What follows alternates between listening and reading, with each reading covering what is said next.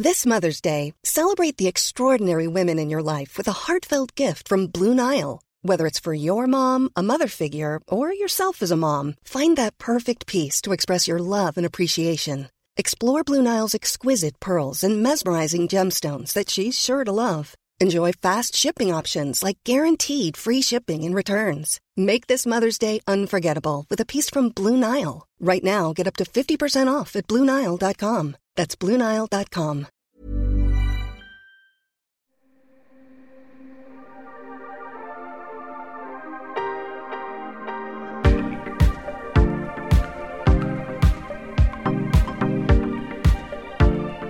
Vous écoutez Une autre histoire, un podcast d'histoire qui redonne aux femmes la place qu'on leur a ôtée.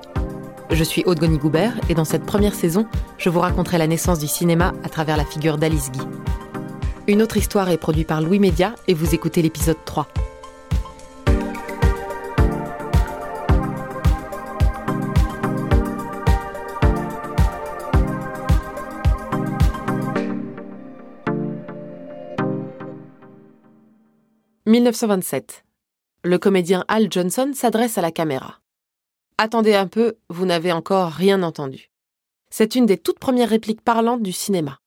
Le chanteur de jazz est considéré comme le premier film sonore de l'histoire. Mais bien avant ça, le cinéma a toujours été accompagné de nombreux sons. Déjà, lorsqu'on glissait l'œil dans le kinétoscope d'Edison, on pouvait mettre ce qui ressemblait à des écouteurs et voir des images défiler en musique. Pendant les kermesses, des fanfares locales accompagnaient la projection des films. Mais surtout, pour produire de l'électricité, les forains de toute l'Europe utilisent des locomobiles, des grosses machines qui faisaient un boucan énorme. C'est à peine si un musicien à côté de l'écran pouvait se faire entendre. Et puis dans tous les pays du monde, il y a des commentateurs de films, sortes de maîtres de cérémonie chargés d'animer la projection en racontant ce qui se passe à l'écran. Thomas Edison est un des premiers à tenter d'enregistrer le son et l'image en même temps. Mais les caméras sont si brillantes et les appareils de prise de son si peu puissants que les acteurs doivent hurler pour que leur voix soit reconnue. Léon Gaumont est tenté par un désir, celui de donner un son aux images en mouvement. Et comme tout ce qui est artistique chez Gaumont, c'est Alice Guy qui va s'en charger.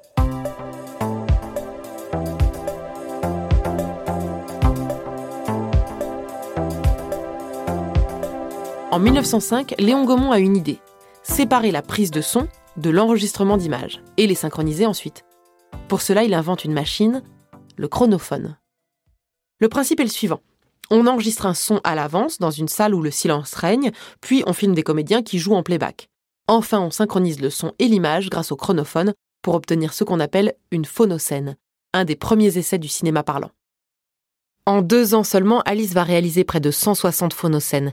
Elle commence par travailler avec des chanteurs d'opéra, dont le directeur de l'opéra Gaillard, alors Opéra national de Paris, puis part en Espagne avec son fidèle opérateur Anatole Tiberville, pour prendre des vues sonores. Ils y restent six semaines. Ensemble, ils visitent Barcelone, Saragosse et ses cabarets qu'Alice adore, l'Alhambra à Grenade, le Prado à Madrid. Nous sommes en 1905. Alice a 32 ans. Une femme qui voyage aussi longtemps et arpente l'Espagne avec un homme qui n'est pas son mari, ça n'est pas commun. Alice ne s'en préoccupe pas. Anatole est de 16 ans son aîné et entre eux l'entente est parfaite. Alice a un vrai goût pour le voyage. Elle veut rester un peu plus longtemps à Cordoue, mais Anatole a du mal à maîtriser la machine et il s'impatiente. La réalisatrice et son opérateur finissent par rentrer à Paris pour confirmer ce qu'Anatole craignait, certaines vues sonores ne sont pas exploitables. Le chronophone n'est pas au point.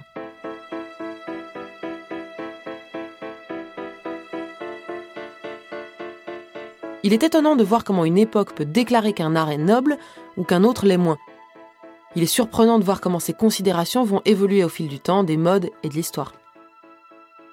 Jean-Paul Sartre, qui dira du cinéma qu'il était devenu son principal besoin, parle avec tendresse d'un art roturier, né dans une caverne de voleurs, rangé par l'administration au nombre des divertissements forains. Il avait des façons populacières qui scandalisaient les personnes sérieuses. C'était le divertissement des femmes et des enfants. Nous l'adorions, ma mère et moi. Si la grande Sarah Bernard a fait ses premiers essais au cinéma dès 1900, le cinéma est encore un spectacle de curiosité, et il n'est pas si simple de recruter des comédiens venant du théâtre ou d'art alors considérés comme nobles. Au départ, ce sont les employés Gaumont qui jouent dans les films d'Alice. Petit à petit, il faut des professionnels, surtout pour les phonocènes. Alice réussit à convaincre Caruso, un ténor italien célèbre. Pour lui, elle va travailler sur les décors hors de prix, embaucher de très nombreux figurants. Tout est prêt quand Alice envoie deux chauffeurs chercher la star. L'équipe est au complet, elle attend, mais Caruso n'arrive pas. Il fait envoyer un message à Alice, il annule sa participation au film. Avec son nom, il ne peut pas condescendre à se diminuer à ce point.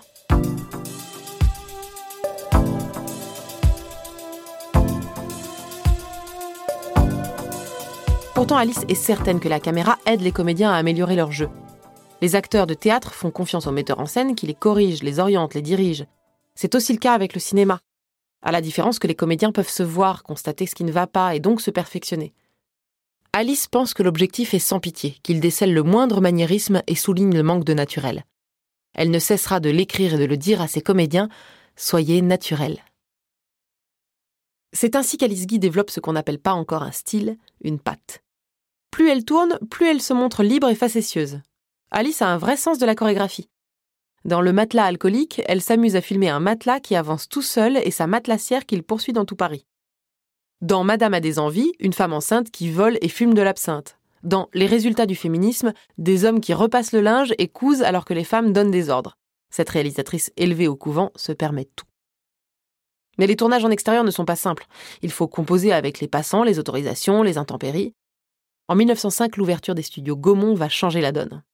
Ce sont simplement les plus grands studios de cinéma du monde, et ils le resteront pendant près de dix ans. C'est une cathédrale géante de verre où la lumière du soleil règne en maître. Les usines Gaumont occupent alors à la Villette plus de 10 000 mètres carrés de terrain. C'est sans amertume qu'Alice quitte sa terrasse de bitume de Belleville pour rejoindre ce nouveau terrain de jeu. Mais si le studio offre un certain confort de tournage, Alice va devoir composer avec de nouvelles contraintes.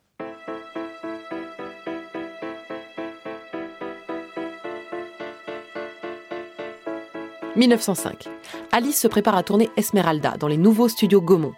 Elle a commandé à un peintre des décors censés représenter le vieux Paris pour une mise en scène classique de l'adaptation du Bossu de Notre-Dame. Le jour où elle arrive sur le plateau d'Esmeralda, Alice découvre le décor, des toiles futuristes. Pas si simple de reproduire des décors naturels. Le peintre a pris une direction radicale qui ne plaît pas du tout à Alice. Elle aimerait tout recommencer, mais les décors coûtent cher. Gaumont, Eiffel et le conseil d'administration sont très regardants sur les dépenses d'Alice Guy. Dès qu'elle dépasse le budget convenu, ils lui demandent si elle compte ruiner la maison. Alice doit faire avec les moyens du bord. Elle va au théâtre de Belleville acheter de vieux rideaux un peu passés. Ils représentent une ville lointaine. Elle les utilise comme décor, et ça marche. Les livres d'histoire retiendront ces vieux rideaux comme une nouveauté forte, originale et très heureuse. Esmeralda est un vrai succès, le public en redemande. Le rythme de production s'accélère, devient intense. Alice ne peut plus s'occuper seule de toutes les productions Gaumont. Ils vont devoir embaucher. Alice avait lu plusieurs scénarios d'un certain Louis Feuillade. Il est embauché chez Gaumont. Entre Alice et Louis, il y aura toujours un respect et une admiration mutuelle. Le cinéma se professionnalise, des métiers se développent. Alice va embaucher un chef décorateur en qui elle peut avoir confiance. Henri Ménessier. Il lui faut aussi un chef de la figuration. Le poste est plus délicat qu'il n'y paraît. Les mêmes figurants tournent aussi bien chez Gaumont que chez Pathé. Ce sont de véritables espions qui volent les idées des uns pour les donner aux autres. C'est ainsi que le film La Guérite apparaît simultanément dans les catalogues de Gaumont et de Pathé. Alice choisit Victor Jasset, qui a commencé sur Esmeralda. Il sera son assistant et chef de la figuration. Alice a maintenant une équipe. À Anatole Tiberville, son fidèle opérateur, viennent s'ajouter Louis Feuillade, scénariste et réalisateur en herbe, Jasset, assistant et chef de la figuration, et Ménessier, chef décorateur. Tous les lundis, Alice les convoque et c'est ensemble qu'ils décident des films qu'ils feront pendant la semaine. Elle peut désormais échanger autour de la fabrication de ces films et son travail va s'enrichir du regard de ses nouveaux collaborateurs. Depuis longtemps, Alice a très envie d'un certain film. Elle a désormais le studio et l'équipe parfaite pour le mener à bien. 300 figurants dont s'occupe Jasset, 25 décors, les plus nombreux alors de l'histoire du cinéma, tous peints par Ménessier. Bien sûr, l'image dirigée par Anatole Tiberville. Les intérieurs sont tournés dans les studios Gaumont, les extérieurs dans la forêt de Fontainebleau par un hiver glacial. Nous sommes au mois de janvier de l'année 1906, année qui sera décisive pour Alice. Un an à peine après Esmeralda et l'invention du chronophone, elle réalise La vie du Christ. Film long, cher, grandiose. La Passion est un des premiers films à grand spectacle de l'histoire. Quand il voit les coûts de production du film, Gaumont panique. Alice Guy est à deux doigts de se faire renvoyer. Gustave Eiffel sauve la situation in extremis. Il a vu le résultat, il sait que le film d'Alice sera un succès. Et il a raison. La passion marque le sommet de la carrière d'Alice chez Gaumont. Elle a maintenant 33 ans et sa vie est entièrement dévouée au cinéma. Elle est heureuse, et quand on lui demande pourquoi elle ne se marie pas, elle répond qu'elle aime trop son métier, que si elle se décide, ça ne sera que pour avoir des enfants. Bien sûr, le succès d'Alice ne va pas sans celui de Gaumont qui s'exporte partout dans le monde. Il a besoin d'hommes, notamment à Berlin. Il nomme un jeune anglais, Herbert Blaché, sous-directeur de la succursale allemande. Herbert est encore jeune, il a 24 ans, il ne connaît rien à la technique et il vient se former à Paris dans les studios Gaumont. Alice et Louis Feuillade, le scénariste qu'elle a embauché, s'entendent très bien. Ils partagent et échangent beaucoup autour du cinéma. Feuillade est un passionné de courses de taureaux. Il écrit un article hebdomadaire sur la tauromachie. Les mois de printemps de cette année 1906 s'annoncent particulièrement agréables. Feuillade et Alice décident d'aller ensemble au Sainte-Marie de la Mer pour tourner un nouveau film, Mireille, et en profiter pour aller faire un tour du côté des arènes de Nîmes. Anatole viendra avec eux pour assurer l'image, comme à son habitude. Mais au moment de partir, Anatole se sent mal, il est malade, il ne veut pas venir. Alice et Louis se retrouvent sans opérateur. Gaumont leur impose cet Herbert Blaché qu'ils ne connaissent pas, cet Anglais qui, dit-il, doit se former et se familiariser avec les appareils Gaumont. Ça ne plaît pas à Alice qui se montre froide avec ce jeune homme de 9 ans son cadet et qui ne comprend rien à la technique. Elle aurait préféré partir avec Anatole, mais elle n'a pas le choix.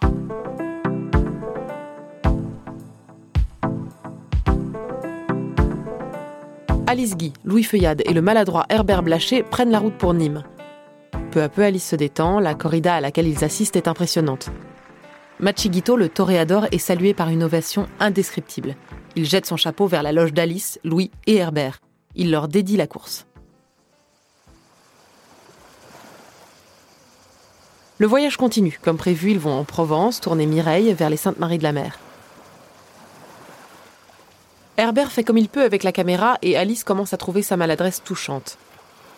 La Camargue, les mâts, les vols de flamants roses, l'été à l'ombre des mûriers, c'est bel et bien une romance qui naît entre la productrice-réalisatrice de Gaumont et l'opérateur en herbe. Alice avait jusque-là toujours partagé avec ses proches collaborateurs une certaine connivence, un plaisir d'échanger, de partager autour de la fabrication des films. Ses relations professionnelles ont souvent été teintées de fortes relations amicales. Cette fois-ci, c'est différent. Herbert lui plaît. Alice et Herbert rentrent ensemble à Paris, mais l'anglais doit repartir pour Berlin assurer son rôle de sous-directeur de la succursale Gaumont. Séparation, le cœur d'Alice se serre. Mais quand elle découvre les images tournées par Herbert, elle réalise qu'il est bien plus charmant qu'il n'est doué avec une caméra. Toute la pellicule, ou presque, est gâchée. Quasi aucune image n'est utilisable, le film Mireille ne sortira jamais.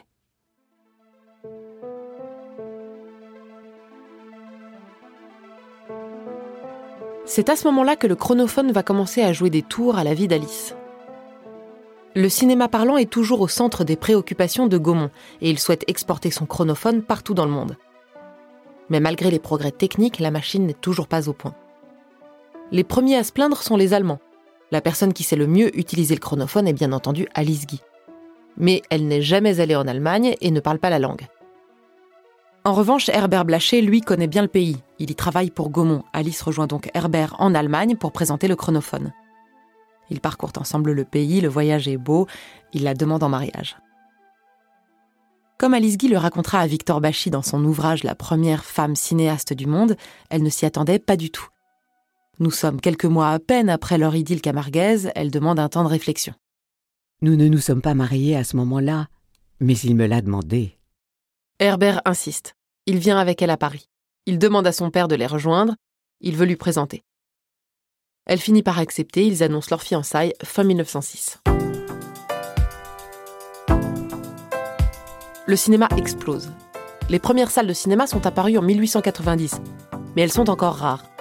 Jusque-là, on vendait des films, principalement aux forains, qui se déplaçaient de ville en ville pour y rester une semaine à peu près avant de changer d'endroit pour montrer le film à un nouveau public.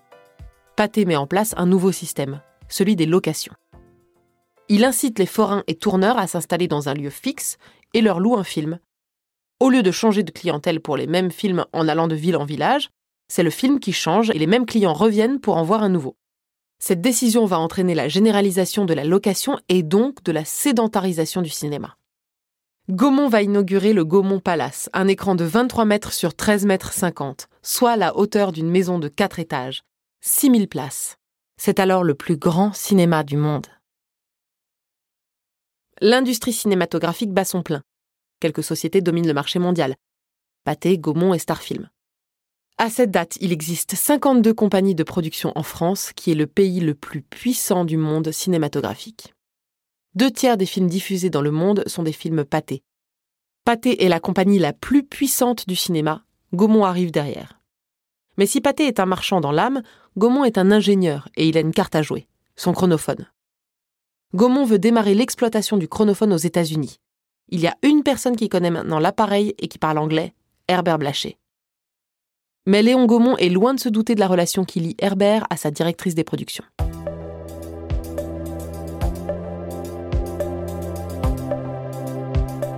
Mars 1907. Louis Feuillade reprend les productions Gaumont et Alice Guy, mariée depuis trois jours seulement, suit son époux aux États-Unis. Le chronophone aura d'abord envoyé Alice à Berlin, avant de la faire partir pour New York et quitter durablement la France. C'est le cœur serré qu'elle embarque dans un paquebot pour Ellis Island. Elle quitte Léon Gaumont, son patron, Louis Feuillade, son scénariste, réalisateur et ami, Victor Jasset, son assistant, Anatole Tiberville, son opérateur depuis ses débuts, Henri Ménessier, son chef décorateur, et Gustave Eiffel, qui l'a toujours soutenu. Depuis qu'elle est chez Gaumont, Alice a tourné plus de 200 films. Elle est sûre qu'en montant sur ce paquebot, elle fait ses adieux au cinéma. Car la France tient alors une position hégémonique sur la carte mondiale de la production de films et Alice n'imagine pas que le pays où elle s'apprête à mettre les pieds va prendre la relève.